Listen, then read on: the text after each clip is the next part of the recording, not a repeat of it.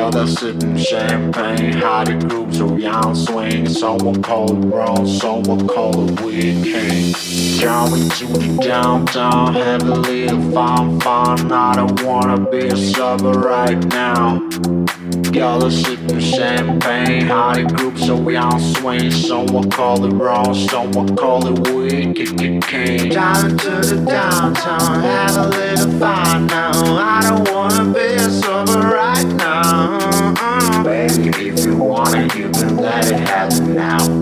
Baby, if you want, you can.